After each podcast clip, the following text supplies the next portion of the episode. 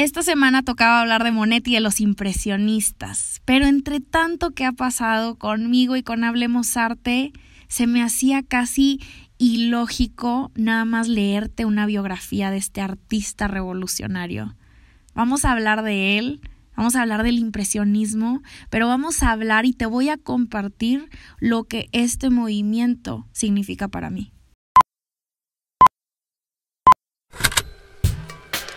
Hablemos Arte vamos a hacer que hablar de arte sea algo común, aunque no sea nada común y que sea de todos, no solamente el experto. Te lo juro que no te vas a aburrir. Bienvenidos a mi gente bonita, hablemos arte, a un nuevo episodio del podcast. Estoy feliz de tenerlos de regreso otro miércoles aquí conmigo, después de muchísimos miércoles de estar ausente.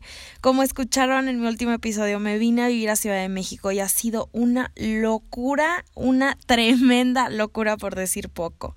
Oficialmente llevo un mes viviendo sola, tratando de acoplarme, encontrarme en un departamento que poco a poco se va sintiendo tantito menos ajeno y tantito más mío. He comprado muebles, sillas, comedor, un tapete de un señor de un mercadito precioso, banquitos de madera para poner mis plantas, compré un espejo, mis cuadros de pósters de museos ya están colgados por fin. Y hago tanto énfasis en esto, creo que ha sido de las cosas que más me ha hecho sentirme en casa mis cuadros, mis pósters. Tengo ganas de hablar de esto en un podcast eh, próximamente. Díganme si es algo que les llamaría la atención o si les da de escuchar. Creo que hay algo de esos cuadros y pósters que he coleccionado con el paso del tiempo que traen un pedacito de mí y me recuerdan a tanto. Entonces, bueno, eh, eso era nada más una parte del episodio que quería compartir. Pero bueno, ¿cómo me ha costado? Oigan, creo que se han dado cuenta. Eh, yo sabía que iba a ser un cambio, un cambio difícil, lo dije en el último episodio, pero no así. Nunca pensé sentirme como me he sentido. Me considero una persona súper libre, súper independiente. Nunca me ha costado ni me ha dado miedo o viajar sola, estar sola, estar conmigo sola, pero esto se siente muy diferente. Vivir sola, lejos de todo y de todos, sin fecha de regreso, se siente distinto. No me he sentado a trabajar en este último mes más que estar al pendiente de mis grupos, de mis cursos en línea que tengo abiertos. Y me gustaría decirles que ha sido por falta de tiempo, pero en realidad ha sido por falta de ganas. No he tenido ganas. Así de fácil, así de sencillo. Eh, llevo posponiendo este podcast, este episodio ya muchas semanas. Me sentaba a escribir y las palabras no me salían. Mis dedos se entumecían, mi cabeza estaba por todos lados, me ponía a llorar, me estresaba, me desesperaba, estaba súper irritable y Pablo que es mi mano derecha con todo Hablemos Arte, y creo que ya lo conocen por las masterclasses que hemos dado. Ha sido un sol trabajando día y noche en las cosas que irán pronto saliendo y que pronto van a ver en la página pero él, eh, que también se vino a vivir aquí a Ciudad de México, retomó su vida en un segundo. Em, y yo en pausa. O sea, decía, ¿cómo es posible que Pablo puede? ¿Cómo le hace? ¿Cómo le hace para pararse de la cama, hacerse desayunar y ponerse a trabajar en Hablemos Arte? Yo no puedo, no podía. Él hacía la agenda y el calendario de Hablemos Arte y yo nada más le daba largas. Le decía, Pablo, por favor, dame tiempo confío en que la gente Hablemos Arte me va a entender. Así que bueno, primero quiero agradecerle a Pablo desde el fondo de mi corazón su comprensión durante todo este proceso porque no ha sido nada fácil para él tampoco aguantarme en estos momentos porque yo tampoco comunicaba lo que quería o cómo me sentía, simplemente me cerré. Pero también quiero agradecerles a ustedes porque en cuanto se dieron cuenta que no había episodios cada miércoles, video cada domingo o stories diarios en la página, en lugar de hablarme para preguntarme que por qué no había nada o reclamándome, me llegaron mensajes de apoyo. Yo sin haber dicho ni una sola palabra y que gente me escribiera, Roberta, espero que estés bien. Extrañamos el podcast, pero aquí vamos a estar cuando regreses. No entienden lo que eso significó para mí. Fue un respiro total, fue un no pasa nada, mi gente de Hablemos Arte lo entiende sin saber ni siquiera. Y fue hace dos semanas más o menos que dije, voy a regresar, ya fue mucho. Me volví a sentar en mi escritorio, abrí mi laptop por veinteava o treintaava vez, ya no sé ni cuántas veces lo hice, y dije, bueno, ya, hoy toca hablar de Monet. Monet tocaba porque eso estaba agendado en el calendario que, que, tenemos de Hablemos Arte y estaba agendado desde que aterricé a la Ciudad de México, pero por obvias razones nunca salió. Así que me puse a escribir de Claude Monet, máximo exponente del movimiento impresionista, escribí del Salón de París, este evento de bellas artes en 1870 superelitista, que solo admitía las mejores obras, los mejores artistas del momento. Rechazaron a mil y un artistas por falta de técnica y de perfección compositiva, uno de ellos siendo Monet. En el texto que poco a poco les fui redactando les explicaba cómo gracias a este evento se inauguró el Salón de los Rechazados como respuesta a tanta crítica de la academia. Era un salón en donde los impresionistas podían pintar lo que más quisieran sin ser despedazados como habían sido antes. Renoir, Degas, Pizarro, Casat, Morisot expusieron obras que hoy en día podemos llamar revolucionarias obras maestras, pinceladas gruesas, colores puros, trazos sueltos, llenos de luz, de vida, retratos de gente conviviendo, reuniones, naturaleza, lagos, familias. El arte de ser algo oscuro, clásico, frívolo, técnico, planeado y perfecto, pasó a ser instantáneo, impulsivo, energético, natural y revolucionario. El impresionismo rompió con absolutamente todo y sin miedo a nada, rompió con los trazos precisos, las líneas continuas, contornos, figuras planas. Estos artistas sentaron las bases para todo el arte moderno. A partir de ellos, nada, jamás volvió a ser igual porque llegaron a un punto donde el deseo de crear fue muchísimo más grande que el impulso de sobresalir. Pero bueno, les decía, yo empecé a escribir sobre todo esto sentada ya con mi café tibio a mi lado y dentro de todo lo que pensaba decía, es que cómo me voy a poner a hablar del impresionismo ahorita. Ha pasado mucho tiempo desde que he subido algo de Hablemos Arte, me gustaría escribir de algo más. Pero justo escribiendo el impresionismo dije, órale, este movimiento nunca ha sido mis favoritos, ¿por qué? Empecé a reflexionar eh, empecé a pensar en el por qué eh, ni siquiera ha sido como en mi listita de top 5 eh, cuando empecé la historia del arte hace como 5 o 6 años que por supuesto entendía su importancia, entendía el trayecto que estos artistas siguieron, o mejor aún lo había súper estudiado como ninguna otra vanguardia, hablaba de ella, la veía en museos, respetaba el trabajo que estas personas habían hecho años atrás, pero jamás conecté con ellos. Pensaba que era un arte muy bonito, creo que eso es innegable, pero que le faltaba absolutamente todo lo que yo buscaba en el arte. Profundidad, sentimiento y emoción. Roberta, ¿qué te pasa? ¿Cómo puedes decir que el impresionismo no tiene emoción o sentimiento? Pues déjenme les explico el por qué. El impresionismo, oigan, recordemos que tenía como objetivo plasmar tal cual la naturaleza y lo que veían a través de la luz y el color. Los artistas nunca pintaban un paisaje romántico y azul por simbolismos o por retratar algo eh, por lo que ellos estaban pasando. Esta conexión de artista, obra y espectador la veremos más adelante en el arte moderno, después de la Primera Guerra Mundial, para ser exactos. Pero entonces, precisamente por eso, a mí no me terminaba de gustar. A mí me llamaban más los artistas como Beckman, Otto Dix, Picasso en su época azul, Kirchner, González Torres, Rothko, no sé, millón más. Ya saben que tengo 800 artistas favoritos y no les quiero dar toda la lista tampoco. Pero son ese tipo de artistas que regularmente son con los que conecto profundamente conocer su historia, contexto, ver sus tragedias y tristezas reveladas en un bastidor o sobre una pieza, a mí me vuela la cabeza, me hace sentir acompañada en esta vida que parece no tener instructivo. Entonces, ya se imaginarán por qué el impresionismo nunca fue mi movimiento favorito, ¿no? Hasta el día de hoy. No me atrevería, como les digo, a ponerlo en mi lista de top 1, pero hoy para mí tiene otro significado Hoy los nenúfares de Monet los veo distintos, se sienten distintos. Las bailarinas de Degas las siento personales. La intensidad de las parejas de Toulouse-Lautrec las entiendo mejor. El impresionismo ha sido precisamente todo lo que yo busco ahorita. Monet dijo alguna vez, esa fuerza de observación y reflexión que uno encuentra su camino.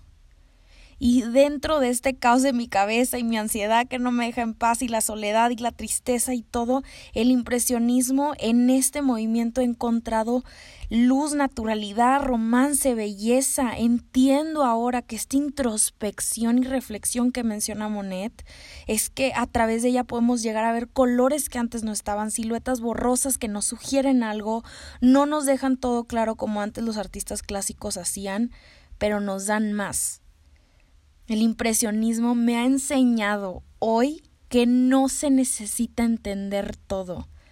No todo tiene un significado detrás. No a todo le tengo que encontrar razón.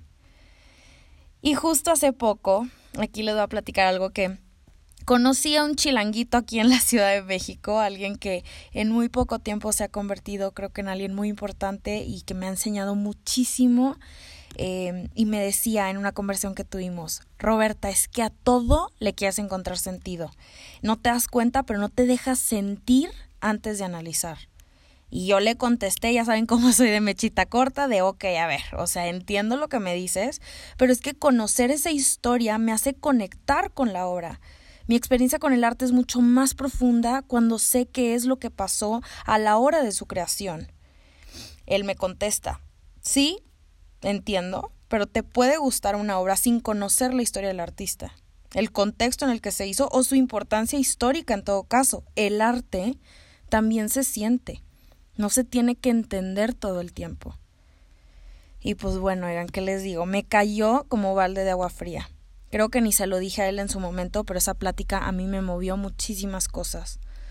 Entonces, por eso en lugar de hablarte nada más del impresionismo o darte la biografía entera de Monet, te digo lo que yo he encontrado y con los ojos que ahora yo veo este movimiento.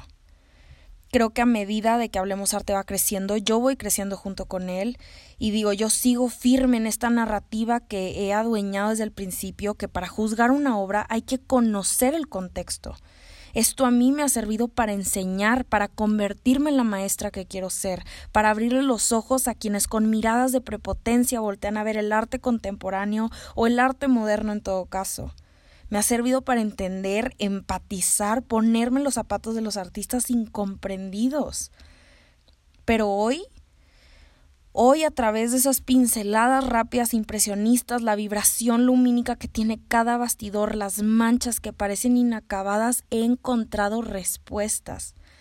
Tal vez no tan definidas y no tan claras, pero creo que ahorita es absolutamente todo lo que yo necesito. Nuevamente el arte me ha servido como catarsis. Hoy los impresionistas en, en ellos encuentro una nueva forma de observar y de retratar el mundo que el mundo y la vida son solamente impresiones, fugaces, instantáneas, momentáneas. Monet decía, todo el mundo discute mi arte y pretende comprender como si fuera necesario, cuando es simplemente amor. Una nueva mirada creo que es para mí. Los impresionistas se dieron cuenta en su momento que con la llegada de la fotografía, los retratos comisionados por familias de mucho prestigio y con harto dinero, tal vez ya no iban a ser requeridos. Entonces dijeron, pues vamos a llevar el arte más allá. El arte es más que eso, vamos a cambiar la perspectiva y lo que todos creíamos que era el arte. Y Dios mío, oigan, creo que he encontrado tanto de mí misma en esta narrativa. Eh, mi vida siempre había sido la misma. Llevaba 25 años llevándola de una misma manera, siguiendo estilos, tradiciones, reglas y caminos que se me ha inculcado de todas las maneras posibles. Y este cambio que hice a Ciudad de México me ha sacudido por completo. He tenido que desaprender formas, actitudes, creencias, dejar atrás amores que me frenaban, amistades que no me llenaban, experiencias que ya no me exigían tanto de mí misma. Entonces cambié mi perspectiva y cambié todo lo que creía que iba a ser mi vida. Ha sido bien difícil, pero bien liberador. Así que agradezco haber apuntado en el calendario de Hablemos Arte a Monet, porque fue esa Roberta del pasado llevándole a Roberta del futuro respuestas a sus preguntas. Ese día que me senté a escribir del impresionismo fue el momento que todo me hizo sentido.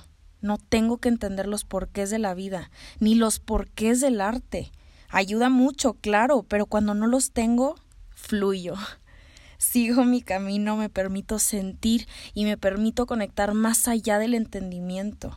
Estoy tratando de aplicar esto en todos los aspectos que la vida me lo permite, en el amor, en las amistades con mi familia. Hoy solo digo te quiero, te siento, te extraño, estoy aquí. Así que Roberta, estoy aquí y te siento, vas bien, lo estás haciendo bien, estás con los que tienes que estar, aprendiendo las cosas que tienes que aprender, sintiendo lo que tienes que sentir. La vida no siempre nos da un porqué, pero mientras tanto, aquí vamos a esperar y confiar en lo que venga día con día. Mi gente bonita, hablemos arte, quiero decirles desde el fondo de mi corazón que hoy más que nunca les agradezco tenerlos conmigo. A veces siento que cuando alguno de nuestros creadores de contenido favorito nos habla así en plural, nunca se siente personal, así que eh, lo quiero hacer personal y que me crean. Tú que me estás escuchando ahorita, te doy las gracias. Con todo lo que soy, todo lo que tengo, no importa si me sigues en Instagram o si me sigues desde que empecé hace dos años, no importa si es el primer episodio o el último que escuchas, si me has escrito o me lees en silencio, gracias por estar aquí. Tu presencia ahorita es absolutamente todo lo que necesitaba. Porque entre tanto caos y cambios, tu apoyo en este sueño que sigo luchando por perseguir significa el mundo. Que me sigas escuchando y que me sigas leyendo, que me sigas escribiendo, no era lo que buscaba o que me esperaba al emprender este camino, pero definitivamente ha sido un empujón enorme. Jamás había entendido lo que era ser parte de una comunidad hasta que formé la de Hablemos Arte junto contigo. Este episodio de alguna otra forma se convirtió em, en muchas cosas, eh, como en liberación, fue muy liberador escribirlo y, sentirlo. Eh, creo que me remontó precisamente al momento y a la persona que me hizo enamorarme del arte para empezar, y es mi papá y mi papá, su apoyo, sus llamadas, su forma de ver la vida y el arte y los impresionistas me ha ayudado a convertirme en la mujer que soy hoy.